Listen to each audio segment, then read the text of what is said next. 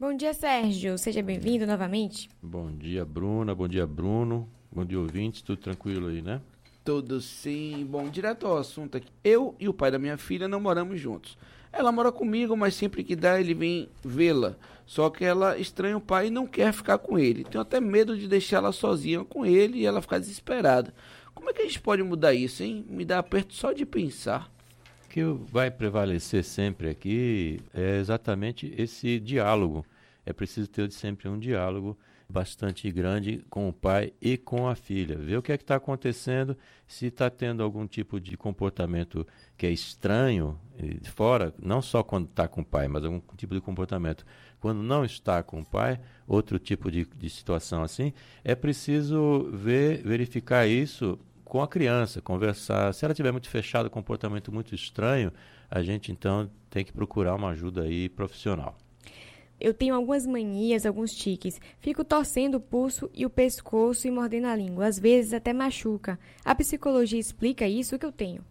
Olhando pela sua pergunta, que a gente não tem condição de exatamente fazer um diagnóstico, não dá para fazer um diagnóstico em cima do que vem as, são as questões. Mas o que eu recomendo a você, já que isso está lhe incomodando e de fato está trazendo algum tipo de preocupação, pode estar tá atrapalhando até a sua vida cotidiana, é preciso procurar sim um psicólogo para ver o que é que está acontecendo. A, a, psicologia pode explicar, a gente precisa definir o que é que está acontecendo com você. Pode ser ansiedade grande, pode ser toque. É preciso avaliar isso com calma. Então, com um pouquinho de jeito aí, a gente chega lá. Não consigo ser fiel. Eu amo, não é falta de amor. Isso não muda em nada o que eu sinto por minha esposa. Mas eu não consigo deixar de ficar com outras pessoas. Sinto prazer nisso. Eu consigo controlar ou mudar isso indo a um psicólogo, Sérgio? a partir do momento que você está dizendo assim que quer trocar isso, que quer mudar isso indo a um psicólogo, é porque essa situação também já está lhe incomodando ou trazendo algum tipo de prejuízo pessoal. Estou batendo sempre nessa tecla porque quando a gente vem aqui responder perguntas dos ouvintes, a gente tem que tomar muito cuidado porque a gente está falando de situações que podem ser genéricas e a gente não pode definir com exatidão o que é está acontecendo. Mas o que eu recomendo a você é conversar com amigos, conversar com pessoas conhecidas e se de fato você quer alterar, mudar esse seu comportamento, se você acha que ele não é adequado, procurar ajuda profissional para tocar em frente. Mas tudo vai, tudo tem jeito aí. Minha filha está com sintomas parecidos com depressão e se recusa a conversar comigo ou ir a um psicólogo. Só fica no quarto. Chamo para fazer é, algo, sei lá, e de, chamo para fazer de tudo e ela mente, diz que não está sentindo bem. Estou preocupada. Acho que ela quer saber como lidar, né? Realmente é uma situação que você deve se preocupar mesmo, porque ficar recluso em quarto, mudar o comportamento, fazer qualquer tipo de situação como essa não é uma atitude que seja esperada. Essa parte de não estar tá socializando, não estar querendo conversar, isso também é, deve ser levado em conta. O que tem que ser feito aí, primeiramente, é ter um diálogo o mais franco possível com a filha, procurar entender o que está acontecendo. Se ela não quiser se abrir com você, tem que ir para um psicólogo mesmo, porque essa situação é uma situação daquelas que a gente não pode deixar passar e tem que ser aberta mesmo para conversar. Meu filho já cresceu, mas eu não consigo desapegar. Tenho medo dele ir para algum lugar sozinho. Acho que é porque ele já foi assaltado e que eu criei trauma. Só de pensar nele em uma festinha eu fico nervosa. Quero aprender a conviver com isso, né? Com a saída dele de casa. É, não é fácil mesmo, porque a pessoa chega um momento que ela tem que desapegar. E de fato o que acontece é que é, sempre o filho é criado para o mundo, não é? A gente não deve criar o filho para a gente mesmo, deve criar para o mundo, o que também não é simples do ponto de vista aí de desapego. Mas é preciso fazer isso. Aqui está dizendo que deve ter uma preocupação porque já deve ter sido assaltado e criou um trauma. Tem que passar por cima, ir para frente e considerar sempre uma conversa aberta com seu filho para saber onde é que ele está indo, com quem ele está indo. Esse tipo de acompanhamento é muito mais importante do que você ficar preocupado. Aliás, preocupação daqueles sentimentos que não servem para absolutamente nada, porque ele não é construtivo, ele só fica corroendo. Então, a sugestão aqui é uma conversa clara e saber sempre onde é que ele está, saber com quem está, até o momento que você vai então ficar tranquila. Meu chefe está dando em cima de mim. Eu já recusei com educação e até menti dizendo que tenho um namorado. Não aguento mais essa situação. Na verdade, isso aqui é assédio, né? E eu acho que ela Ah. quer Acho saber que é a como polícia, lidar. né? É. Depende aqui qual é o, o grau que isso aqui está acontecendo. A pessoa dá em cima de outra, dentro do ambiente de trabalho, se interessar por outra pessoa, não é algo nem incomum e nem que seja, vamos dizer assim, reprimido ou repreensível. A pessoa pode se interessar verdadeiramente por outra pessoa e fazer essa aproximação. Agora, no caso, como você já disse, que já recusou com educação e até disse que tem um namorado, é porque imagino eu que esse chefe está fazendo algo contínuo e que está de fato lhe incomodando. Quando isso chega a um fator que realmente lhe atrapalha, tanto no trabalho quanto fora dele, a gente está falando realmente em assédio moral. Assédio moral é algo que a gente deve recorrer primeiramente aí aos órgãos competentes dentro da sua própria empresa, o RH, ou um superior do o chefe do chefe, alguma coisa nesse sentido, para que você possa ter mais tranquilidade.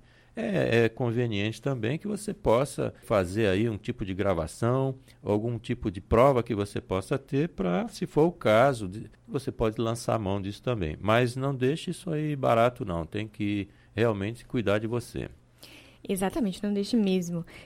Cresci longe do meu pai, até já estabelecemos contato algumas vezes, mas sempre algo rápido e meio sem falar direito com ele. Eu tenho vontade de me aproximar, só que não sei bem como como. O que você tem que fazer é de fato se aproximar do seu pai, porque a vida ela é muito rápida, as coisas passam muito rápido e você não pode ficar com essa situação aí no dilema, na encruzilhada. Tem que ir para fazer essa aproximação e rápido. O que eu sugiro a você na hora de se aproximar é ter uma conversa daquilo que você sente. Você dizer para ele qual é o seu sentimento e dar espaço também para que ele possa abrir essa situação. E aqui, sempre nesses casos de afastamento, etc., é preciso perdoar também, compreender o que aconteceu com seu pai, verificar, verificar a situação, o contexto que levou a ele até esse distanciamento, mas de qualquer forma, sempre recorrer a um diálogo onde você vai falar o que, que você sente, não o que você quer dele ou o que você gostaria que ele tivesse feito, mas o que você sente. Pense de hoje para frente, mas não deixe de se aproximar e não deixe de ter esse contato com ele aí não. Eu acho que não sou boa em nada, nunca descobri uma vocação. Tenho medo de não ter nascido com nenhum talento e não sei o que fazer da vida. Quero descobrir. Agora aí, Sérgio Manzioni para é, escolhas de aptidão É, por que não, né? profissional. Eu também faço orientação profissional também. É um viu? trabalho de psicólogo também, né? Também, não tem problema. Tudo passa pela mente. Exato, a mente mente. Que ela disse que nunca descobriu uma vocação, mas a questão é que todos nós temos aí essa vocação, todos nós temos alguém- um tipo de talento que a gente pode fazer e desempenhar. Provavelmente você já deve estar com esse talento, já deve estar fazendo isso, e talvez não esteja nem percebendo que está nisso. Agora, não tenha medo de, dessa história de não ter nascido com nenhum talento, isso não tem como. Se você não tem um talento específico, eu não sei o que você está chamando aqui exatamente de talento, né? Primeiro você defina aí quais são as coisas que você gosta para você. O que é que você quer fazer de sua vida? Quais são os temas ou, ou profissões que possam lhe interessar?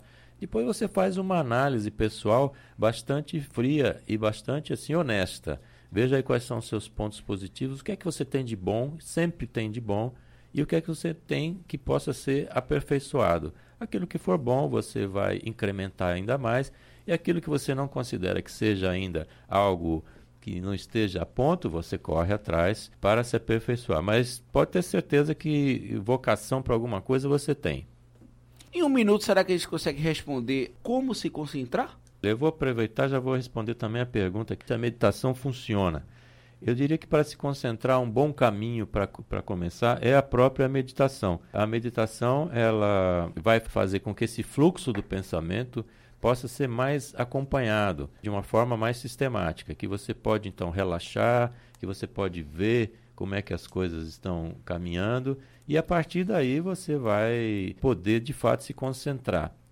Muito bem, esse é o Sérgio Manzioni. Você também pode encontrá-lo na rede social, tem lá o Instagram Pode. dele, que é o Psico Manzioni com Z. com Z e com E no final. E também tem o podcast Psicologia Cotidiana, ou então procurar pelo meu nome no Google, Sérgio Manzioni, que vai dar tudo certo. Maravilha. A gente precisa encerrar, Bruno. Afinal de contas, eu vou ali para uma consulta particular com o nosso querido Sérgio. É. Estou precisando de abafar, trocar uma ideia aqui. É isso. A As gente perguntas fica- vêm crescendo bastante, viu? Pois a, é. quantidade de perguntas e o, o tempo meu vem diminuindo. então a gente precisa entrar num acordo aqui, senão não dá para responder tudo, não.